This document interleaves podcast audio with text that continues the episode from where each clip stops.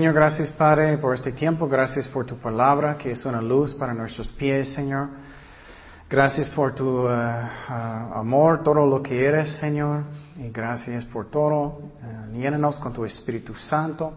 Enséñanos, Padre, en el nombre de Jesús. Amén. Ok, Romanos capítulo 9. Y este capítulo es, puede ser muy controversial a veces. Dios es soberano y Él hace lo que Él quiere cuando Él quiere. Pero Él no es como nosotros, Él no es un niño, hey, yo quiero lo que yo quiero cuando quiero. él hace todo lo bueno porque Él es amor y Él sabe lo que es el mejor. Y en este capítulo a veces personas dicen que, que Dios solamente hizo a algunas personas para ir al infierno y algunos solamente para ir al cielo. Y eso no es cierto. Dios es fiel y Él quiere que todos van a ser salvados. Y vamos a mirar lo que enseña hoy. Pero Dios es soberano y Él sabe lo que Él hace. Empezamos en versículo 1. Dice, verdad digno en Cristo, no miento, y mi conciencia me da testimonio en el Espíritu Santo, que tengo gran tristeza, continuo dolor en mi corazón, porque deseara yo mismo ser anatema, separado de Cristo por amor a mis hermanos, los que son mis parientes según la carne, que son israelitas, de los cuales son la adopción, la gloria, el pacto, la promulgación de, la ley, el culto de las promesas, de quienes son los patriarcas y de los cuales según la carne vino Cristo, el cual es Dios sobre todas las cosas, bendito por los siglos. Amén. Entonces Pablo está diciendo aquí que él tenía mucho dolor en su corazón por su pueblo. Y mira lo que él dijo. Él dijo, no estoy mintiendo, estoy diciendo la verdad. Mi conciencia dice, el Espíritu Santo también. Y si alguien está diciendo tanto eso, ellos están diciendo la verdad. Y entonces él tenía mucha tristeza en su corazón por su pueblo. Es como nosotros tenemos mucha carga por los mexicanos de México, otros, otros países. Entonces él tenía mucha carga por ellos. Él quería alcanzar a los judíos. Y él tenía mucha carga en su corazón hasta que él dijo que voy a dar mi salvación. ¿Cuántos de nosotros podemos decir voy a dar mi salvación por la gente? Ay, ay, ay, yo no tengo tanto. Y Pablo tenía, y Moisés en la Biblia tenía también. Vamos a Éxodo 32. Pero sabemos que todo amor viene de quién? De Dios. Éxodo 32, 31. Dice, entonces volvió Moisés a Jehová y dijo, te ruego, pues este pueblo ha cometido un gran pecado, porque se hicieron dioses de oro, que perdones ahora su pecado, y si no, Ráeme ahora de tu libro que has escrito. Entonces, qué increíble la compasión que él tenía por su pueblo. Y uh, el domingo hablamos del infierno. Si no tengo mucha compasión por mi pueblo o mi familia o personas es porque no estoy sinceramente pensando suficiente en el infierno. Sí existe. Es un lugar que es eterno, que es fuego, que es algo fuerte. Y hablamos mucho de eso el domingo y a veces necesitamos. No estoy haciéndolo cada semana, pero a veces necesitamos para recordarnos que hay personas necesitan la salvación. Hasta que él dijo, Pablo, oh, yo voy a dar el mío, yo voy a sufrir por ellos, pero no podemos sufrir, no podemos dar nuestra salvación a otra persona, no podemos. Y quiero decir que también purgatorio no existe. es algo que la Iglesia Católica inventaron. Y ellos dicen que puedes salir y puedes sufrir en purgatorio por un rato y salir al cielo, pero eso no es cierto. Vamos a Hebreos 9, 27. Y de la manera que está establecido para los hombres que mueren una sola vez y después de esto es que el juicio. Entonces, cuando alguien que no conoce a Cristo, inmediatamente ellos están ¿dónde? En el juicio. Y después también ellos, eh, los cristianos, después de morir, ellos están inmediatamente con quién? Con Jesucristo. Vamos a 2 de Corintios 5, 8. No existe purgatorio. Es algo que ah, la Iglesia Católica inventó para que personas puedan pecar un poquito más y ya pueden salir y pueden ir al cielo y no sirve así. Segundo de Corintios 5.8 dice, pero confiamos y más quisiéramos que estar ausentes del cuerpo y presentes al Señor. Entonces, los judíos, aunque ellos tenían tantas bendiciones, dice que ellos eran adoptados como pueblo de, Dios.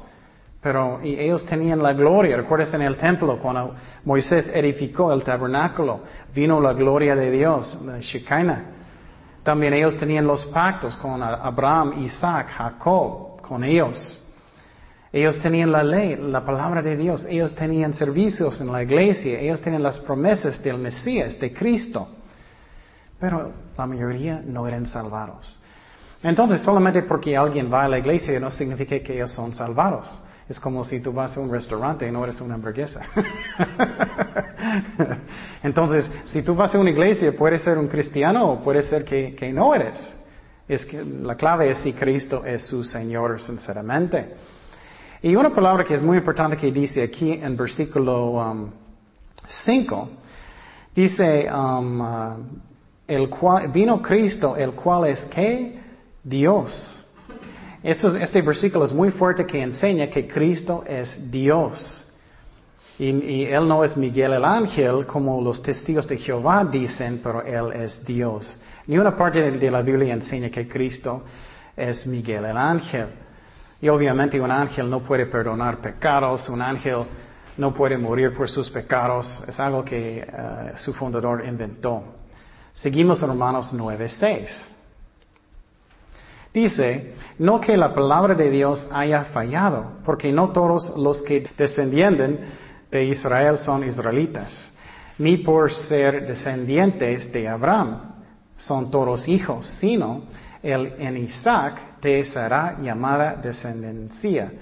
Esto es, no los que son hijos según la carne son hijos de Dios, sino los que son hijos según la promesa son contados como descendientes. Porque la palabra de la promesa es está. Por este tiempo vendré y Sara tendrá un hijo. Y entonces Dios escogió Israel, Él es soberano. Pero todos los judíos no son salvados automáticamente. Y eso pasa con muchas personas. Personas piensan, no, mi abuelita es católica, soy católico, entonces estoy salvado. No, no es cierto. Tenemos que ser hijos de Dios necesitamos nacer de nuevo. Y los judíos necesitaban y necesitan a Jesucristo el Salvador. Y, uh, y solamente porque sus papás son cristianos o porque sus papás uh, andan con Dios, y quiero decir que también los católicos, su evangelio es otro evangelio, sabemos eso. Ellos enseñan que somos salvados por medio de obras, pero la Biblia dice que es por fe. Entonces, no importa qué son mis papás, qué, estoy haciendo yo. Vamos a Lucas 3.7. Lucas 3.7. Y Juan el Bautista estaba regañando la gente porque ellos pensaban que ellos eran salvados solamente porque sus papás eran judíos. Lucas 3.7. Dice, y decía a las multitudes que salían para ser bautizadas por él, oh generación de víboras. Él es uno de las iglesias modernas que solamente enseña cosas bonitas. ¿eh? ¿Quién os enseñó a oír de la ira venidera? Haced, pues, frutos dignos de arrepentimiento y no comiencéis a decir dentro de vosotros mismos, tenéis a Abraham por padre, porque os digo que Dios puede levantar hijos de Abraham aún de estas piedras. Entonces, solamente porque ellos tenían papás que eran judíos, ellos pensaban que ellos son salvados. Y entonces, en estos versículos, él está dando un ejemplo de Sara. ¿Recuerdas que Abraham y Sara querían tener hijos? Y ellos no podían por mucho tiempo, ¿recuerdas? y como yo. y finalmente cuando, ellos perdieron la paciencia, eso es cuando es peligroso en nuestro camino con el Señor, perdimos uh, paciencia y empezamos a hacer cosas que no es la voluntad de Dios.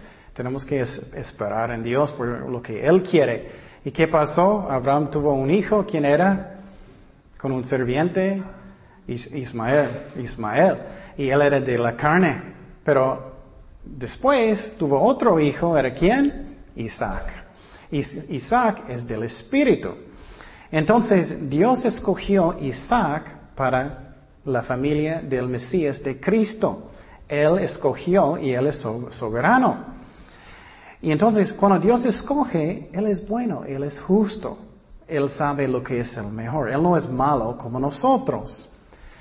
Pero, otra vez, para ser un cristiano necesitas nacer de nuevo de verdad si quieres entrar en el cielo. Pero Dios es justo, no injusto. Y a veces personas se están quejando en contra de Dios. Oh, un ejemplo que es muy común es personas van a decir, ¿cómo es posible que Dios puede perdonar a esa persona que es un asesinato y ellos hicieron tantas cosas estamos juzgando a Dios? Pero Dios es amor. Dios quiere perdonar. Dios es amor.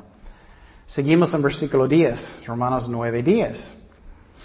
Dice, y no solo esto, sino también cuando Rebeca, eso es otro ejemplo, concibió de uno, de Isaac, nuestro padre, pues no habían aún nacido, ni habían hecho aún ni bien ni mal, para que el propósito de Dios, conforme a la elección, permaneciese, no por las obras, sino por el que llama se le dijo, el mayor ah, servirá al menor.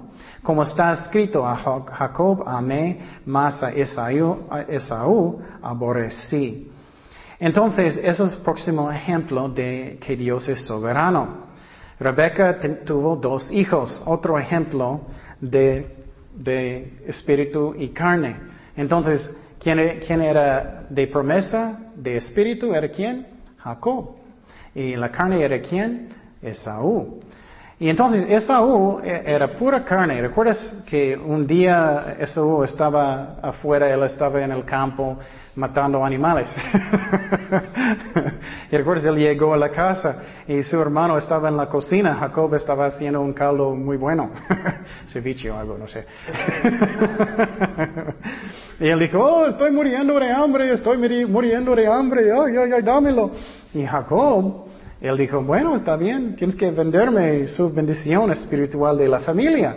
Él dijo, está bien, está bien, porque no le importa nada a él lo espiritual. Él vendió la bendición de la familia, sus derechos como primogénito de la familia. Entonces, él era pura carne. Esa es la razón que dice que Dios aborrecí. Eso no significa como nosotros, es que Él aborreció a mí como él siempre andaba, como él cambió como la carne. ¿Me explico? Entonces voy a darte un ejemplo. Vamos a Lucas 14, 26. Dice, si alguno viene a mí y no aborrece a su padre y madre y mujer y hijos y hermanos y hermanas y aún también su propia vida, no puede ser mi discípulo. Entonces, obviamente, Él no está enseñando, tienes que aborrecer a sus papás. él está enseñando que necesitas poner a Cristo número uno en su vida. Entonces, cuando Él dijo que uh, aborrecí a, Esaú, es como lo que Él era. Él cambió como carnal. Y eso Dios no le gusta. Seguimos en uh, Romanos 9:14. Estamos mirando mucho de soberano, de que Dios es soberano. Y él escogió también Jacob. Y no es porque Jacob era tan bueno, no es por buenas obras, él escogió Jacob antes de que su nacimiento. Entonces él decidió antes. Pero Dios es justo, él sabía cómo ellos van a cambiar. Él sabía que Jacob va a arrepentir y buscar a Dios y Esaú no. Seguimos Romanos 9:14. Dice, ¿qué pues diremos? ¿Qué hay injusticia en Dios? En ninguna manera. Pues a Moisés dice, tendré misericordia del que yo tenga misericordia y me compadeceré del que yo me compadezca. Así que no depende del que quiere ni del que corre, sino que Dios que tiene misericordia. Otra vez, Dios es soberano, pero Él hace lo que es bueno. Él es justo. Entonces, este versículo que él, está citando, en versículo 15, que él va a tener misericordia de los que él quiere, era cuando um, Moisés estaba con los judíos en el desierto. Y lo que pasó es que, recuerdas que Moisés subió al monte, ¿recuerdas? Para recibir la ley. Y mientras él estaba arriba con Dios, ¿qué estaba haciendo Aarón con los judíos? Qué triste, ¿no? Estaba edificando un becerro, ¿no? Y ellos estaban adorándolo como un ídolo. Y Moisés bajo del, monte, él enojó muchísimo, rompió las tablas y todo. ¿Y qué pasó? Dios quería tener misericordia de ellos. Él, eh, por la ley, él necesitaba qué? Destruirlos completamente. Boom, ya no más.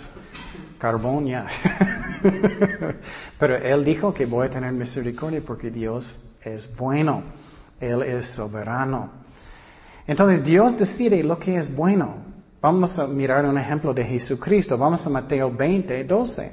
Eso puede dar ánimo de personas que son viejitos o puede dar ánimo de personas que, que no eran fieles en primera parte de su vida con Dios, pero ya puede ser fiel las últimas partes de su vida.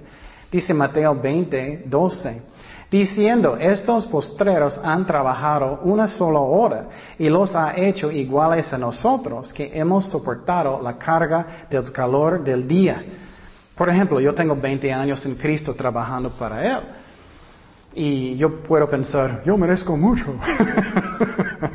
Pero no, no merecemos nada, nada. Él respondiendo, dijo a uno de ellos, amigo, no te hago agravio. ¿No conviniste conmigo en un denario? Toma lo que es tuyo y vete, y, pero quiero dar a este postrero como a ti. Mira lo que él dijo, es muy interesante. ¿No me es lícito hacer lo que quiero con lo mío? ¿O tienes tu envidia porque yo soy qué? Bueno. Qué interesante, ¿no? Entonces, Dios quiere dar recompensa a personas si ellas arrepienten y buscan a Dios con todo su corazón. ¿Cuándo? Puedes empezar ahorita y todo el resto de su vida Dios va a bendecirte. Y puedes ser más si eres más fiel con Dios. Vamos a Juan 8, 10 para otro ejemplo. Que Dios da misericordia porque Él es soberano cuando Él quiere y Él es bueno. Juan 8.10, Juan 8.10 dice, enderezándose Jesús, no viendo nadie sino a la mujer, le dijo, mujer, ¿dónde están los que te acusaban? Ninguno te condenó. Y esta parte lo que pasó es que había una mujer que estaba cometiendo adulterio. Y los fariseos es increíble cómo ellos eran, ¿no? Llenos de orgullo. Ellos entraron en su casa y en el acto de adulterio sacaron a ella, estoy seguro que ella tenía una cobija y todo, vergüenza, gritando, llorando. Llevaron a, ella en los pies de Jesucristo. Y según la ley, ¿qué necesitaba hacer con ella? Apedrearla, ¿no? Matarla. Pero vamos a mirar que Dios da misericordia cuando él quiere. Ella dijo, Ninguno, Señor. Entonces Jesús le dijo, no yo te, ni yo te condeno. Vete y no peques más. Entonces, eso es lo hermoso de Dios. Dios quiere mostrar misericordia. Y Dios lo hace cuando Él decide que es la mejor cosa de hacer. Otro ejemplo que Dios es soberano. Vamos a um, regresar a 9, uh, 17, Romanos 9, 17. Esto es el ejemplo de Faraón en la escritura. Porque la escritura dice a Faraón, para esto mismo te he levantado, para mostrar en ti mi poder y para que mi nombre sea anunciado por toda la tierra, de manera de que quien quiere tiene misericordia y al que quiere endurecer, endurece. Entonces Dios usó a Faraón para mostrar su amor y su poder. ¿Cómo? Sabemos que los, ah, judíos estaban en, Egipto, ¿no? Ellos estaban esclavos. Y lo que pasó es que Dios quería mandar a Moisés para rescatarlos. Y lo que pasó es que Moisés fue con Aarón y ellos hicieron milagros. Ellos fueron con Faraón muchas veces con muchos diferentes milagros. Una vez él hizo muchas moscas, una, vez muchas ranas y todo lo que, lo que te gusta. Pero Faraón, la Biblia dice que él que endureció su propio corazón. Pero finalmente, después de diez veces, Dios endureció su corazón en su decisión. No es que Dios decidió, oh, yo quiero que Él va al infierno. No es eso. Es que Dios, como Dios trabaja, es como, bueno, si tú quieres, es, eso es tu decisión, eh, su corazón es tan duro, ya es lo que va a hacer. Y es como Dios está confirmando su decisión de ser malo. Y no es que Él no quería salvarlo, claro, Él quiere salvarlo. Vamos a mirar los ejemplos. Vamos a Éxodo 7:12. Dice, pues echó cada uno su vara, las cuales se volvieron culebras. Mas la vara de Aarón ah, devoró las varas de ellos. Y el corazón de Faraón se endureció. ¿Quién hizo? ¿Quién endureció? Faraón, no Dios. Y no los escuchó como Jehová lo había dicho. Entonces, nueve veces más, Dios mostró su poder y él era tan duro en su corazón, Dios finalmente dijo, bueno, eso es lo que quieres, es como vas a quedar. Vamos a Éxodo 10:20. Finalmente, mira lo que pasó. Pero Jehová endureció el corazón de Faraón y éste no dejó ir a los hijos de Israel. Entonces Dios quiere arrepentimiento que es real, que es real, y Faraón no quiso. Eso es algo que es muy interesante y muy peligroso. Por ejemplo, la Biblia enseña que si tú vas a endurecer su corazón una y otra vez y otra vez y otra vez y otra vez y otra vez, ¿qué va a pasar? No, usualmente no vas a cambiar su corazón. Y eso se llama blasfema del Espíritu Santo. Entonces, alguien que va a endurecer su corazón muchas, muchas veces, finalmente, la Biblia enseña que ellos ya no pueden creer.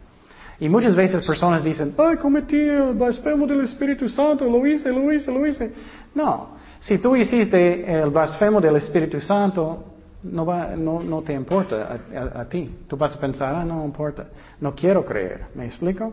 Pero si tienes arrepentimiento en su corazón, obviamente no hiciste.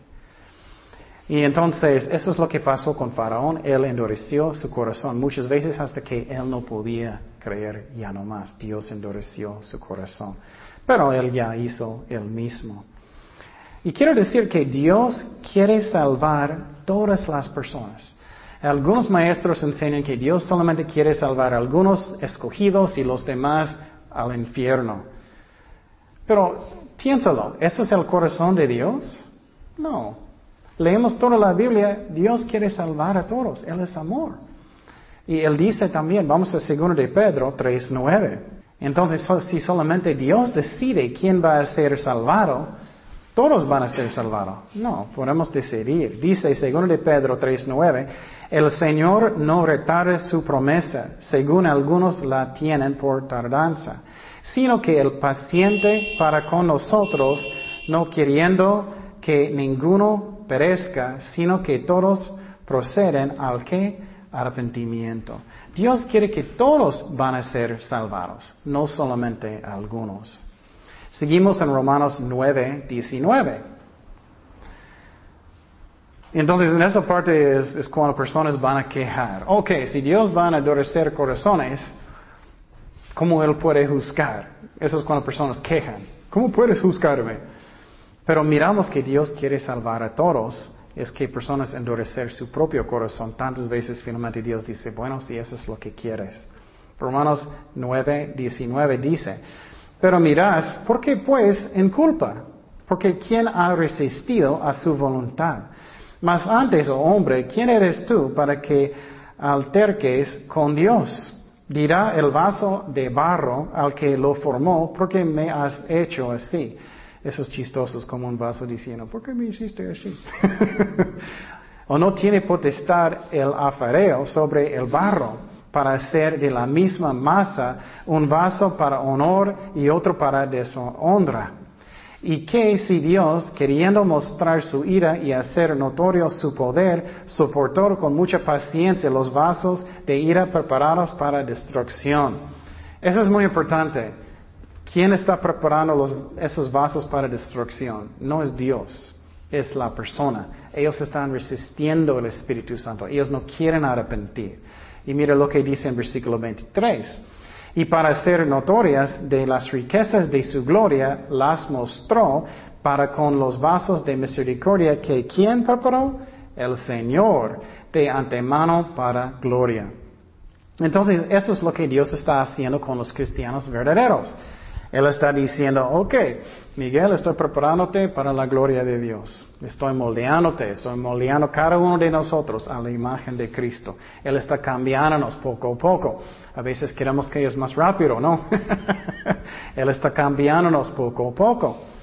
Pero los vasos que son para ira, ellos están haciendo su propio camino.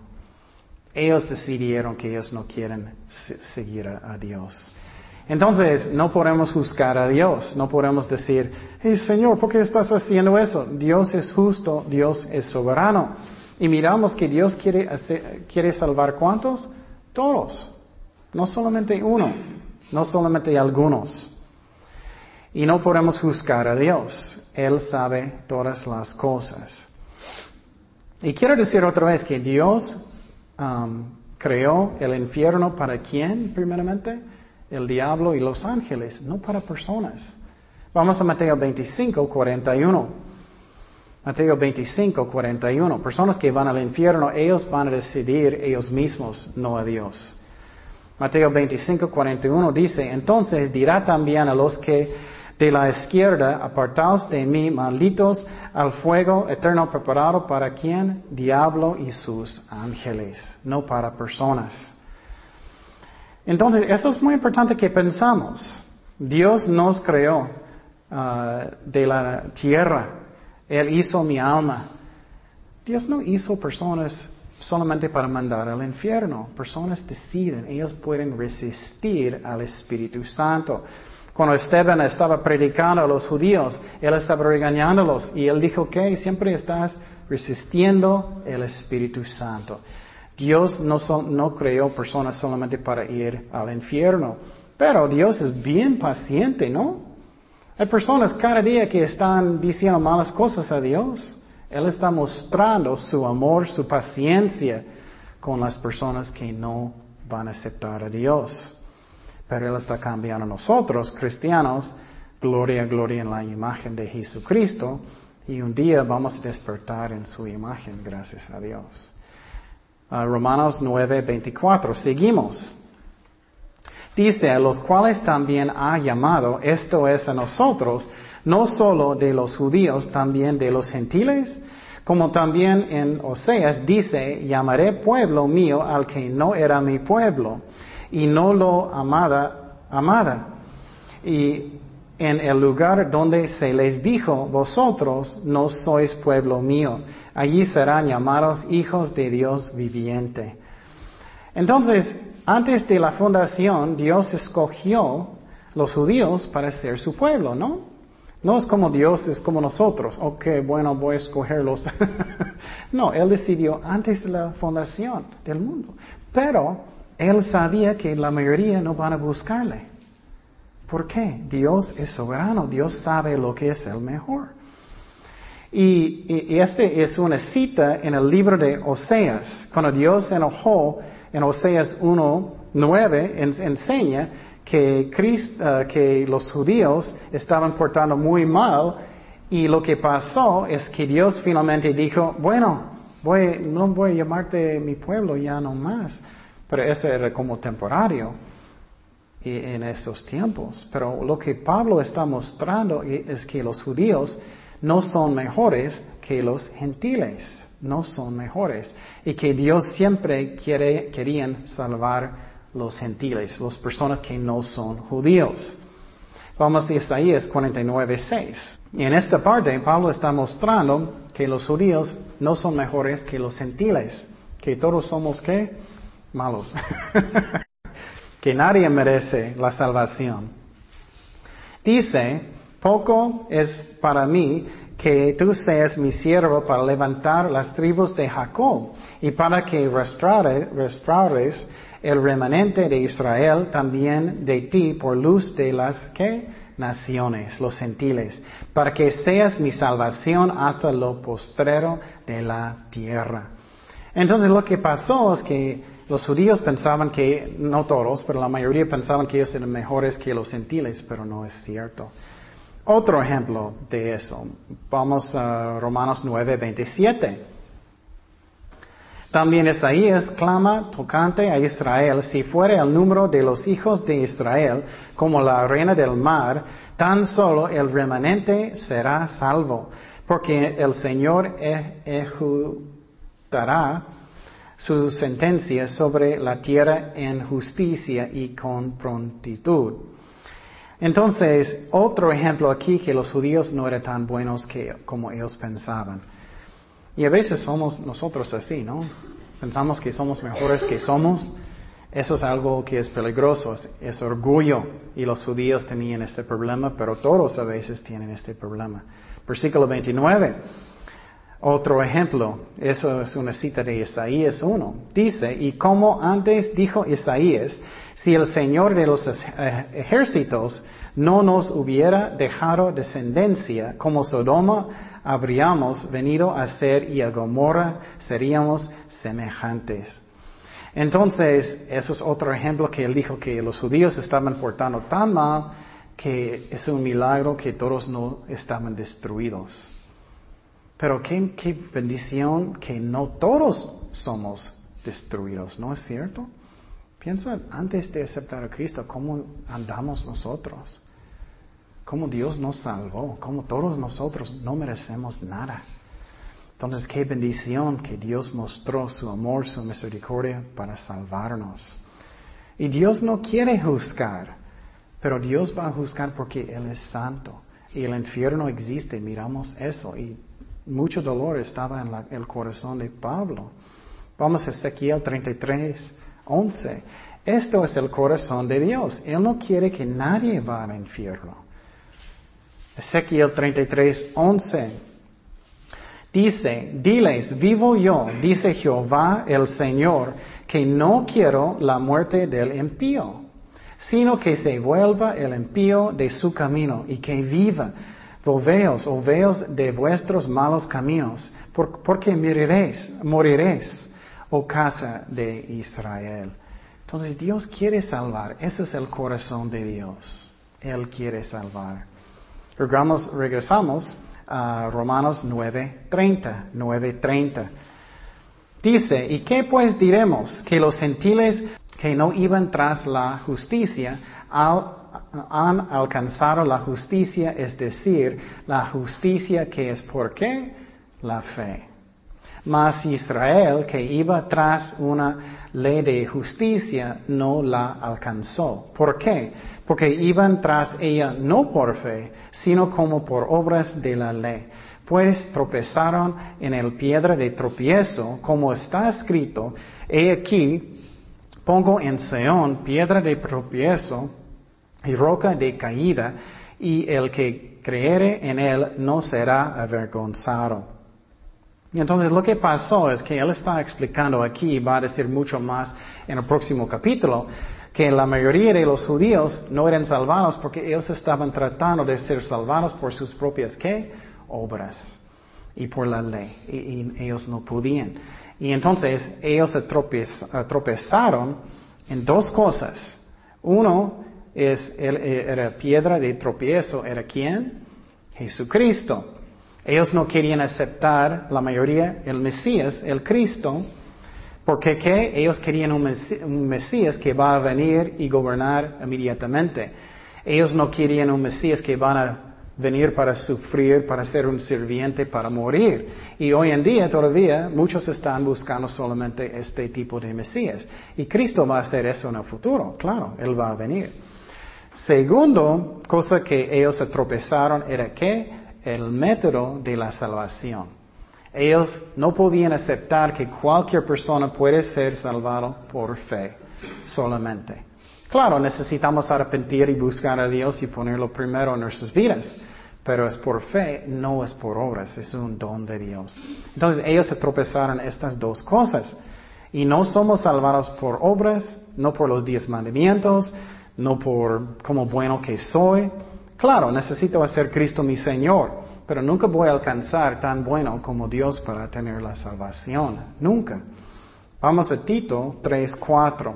Dice, pero cuando se manifestó la bondad de Dios, nuestro Salvador, y su amor para con los hombres, nos salvó no por obras de justicia que nosotros hubiéramos hecho, sino por su ¿qué? misericordia por el lavamiento de la regeneración, por la renovación del el Espíritu Santo, el cual derramó en nosotros abundantemente por Jesucristo nuestro Salvador. Entonces lo triste, Pablo tenía mucho dolor en su corazón por los judíos porque ellos tenían tantas promesas, tantas bendiciones de Dios, pero ellos, la mayoría, no alcanzaron la salvación. Pero Jesús era judío. Los apóstoles eran judíos. La iglesia al principio, todos eran judíos. Muchos aceptaron a Cristo, pero la mayoría no. Pero también en el mundo, los gentiles, la mayoría no tampoco. Y una de las razones es cuando personas están tratando de alcanzar el cielo por sus buenas obras. Eso es la diferencia de cristianos y todas las religiones del mundo. Por ejemplo, ¿qué hacen los católicos? Ellos piensan, no, voy a guardar los sacramentos, voy a la iglesia, voy a hacer buenas obras, voy a hacer eso, voy a ayudar a esa persona. Pero, ¿cuántas buenas obras vas a hacer? No sirve. Y la Biblia enseña que nadie es bueno, nadie. Entonces, somos salvados por fe, no por obras. Lo que Él hizo en la cruz. Y los judíos no alcanzaron. Es lo mismo con budistas, con los testigos de Jehová, con mormones. Todos tratan de hacer buenas obras para su salvación. Todos. Pero la Biblia enseña que no es así. Y entonces, eso es la razón. Ellos no, la mayoría no alcanzaron la salvación. En una manera es muy irónico porque ellos están tratando de hacer tanto en sus propias fuerzas. Y solamente lo que Dios quiere es que tienes un corazón humilde. Señor, perdóname por mis pecados, te doy mi vida. Yo creo que Jesús pagó por todo por mí en la cruz. Ayúdame a arrepentir y ya tienes la salvación si Él es tu Señor. Es todo. Y en una manera es muy irónico porque ellos están tratando muchas cosas para tener la salvación. Y Jesús está diciendo, aquí está el regalo, puedes tenerlo, es gratis. Solamente da su vida a Cristo y, recibirlo por fe y tienes la salvación. Esa es la razón, no tienes que dudar su salvación cada rato si diste su vida sinceramente a Cristo. No es como tan bueno que somos. ¿Cuántos de, de nosotros son suficiente bueno para entrar? Nadie. Cristo hizo todo en la cruz y gracias a Dios por esta salvación. Es como Dios está diciendo, ay, yo sé que no puedes, Jaime, nunca vas a poder. Entonces voy a hacerlo por ti, voy a hacerlo por ti. Gracias a Dios. Oremos. Señor, gracias ah, por la salvación. Gracias Jesús que tú hiciste todo en la cruz. Que tú viviste una vida perfecta. Que, que muriste en la cruz por nosotros, por nuestros pecados, resucitaste de los muertos. Que somos salvados por fe en lo que tú hiciste, Señor. Gracias por la salvación. Y si hay alguien que está escuchando que todavía no ha dado su vida sinceramente a Cristo, puedes hacerlo ahora. Y puedes orar conmigo en silencio. Señor, perdóname por mis pecados, lléname con tu Espíritu Santo. Te doy mi vida. Ayúdame a arrepentirme de mis pecados. Lléname con tu, tu fuerza, tu poder, tu Espíritu Santo. Y gracias por la salvación que es un don de Dios. En el nombre de Jesús.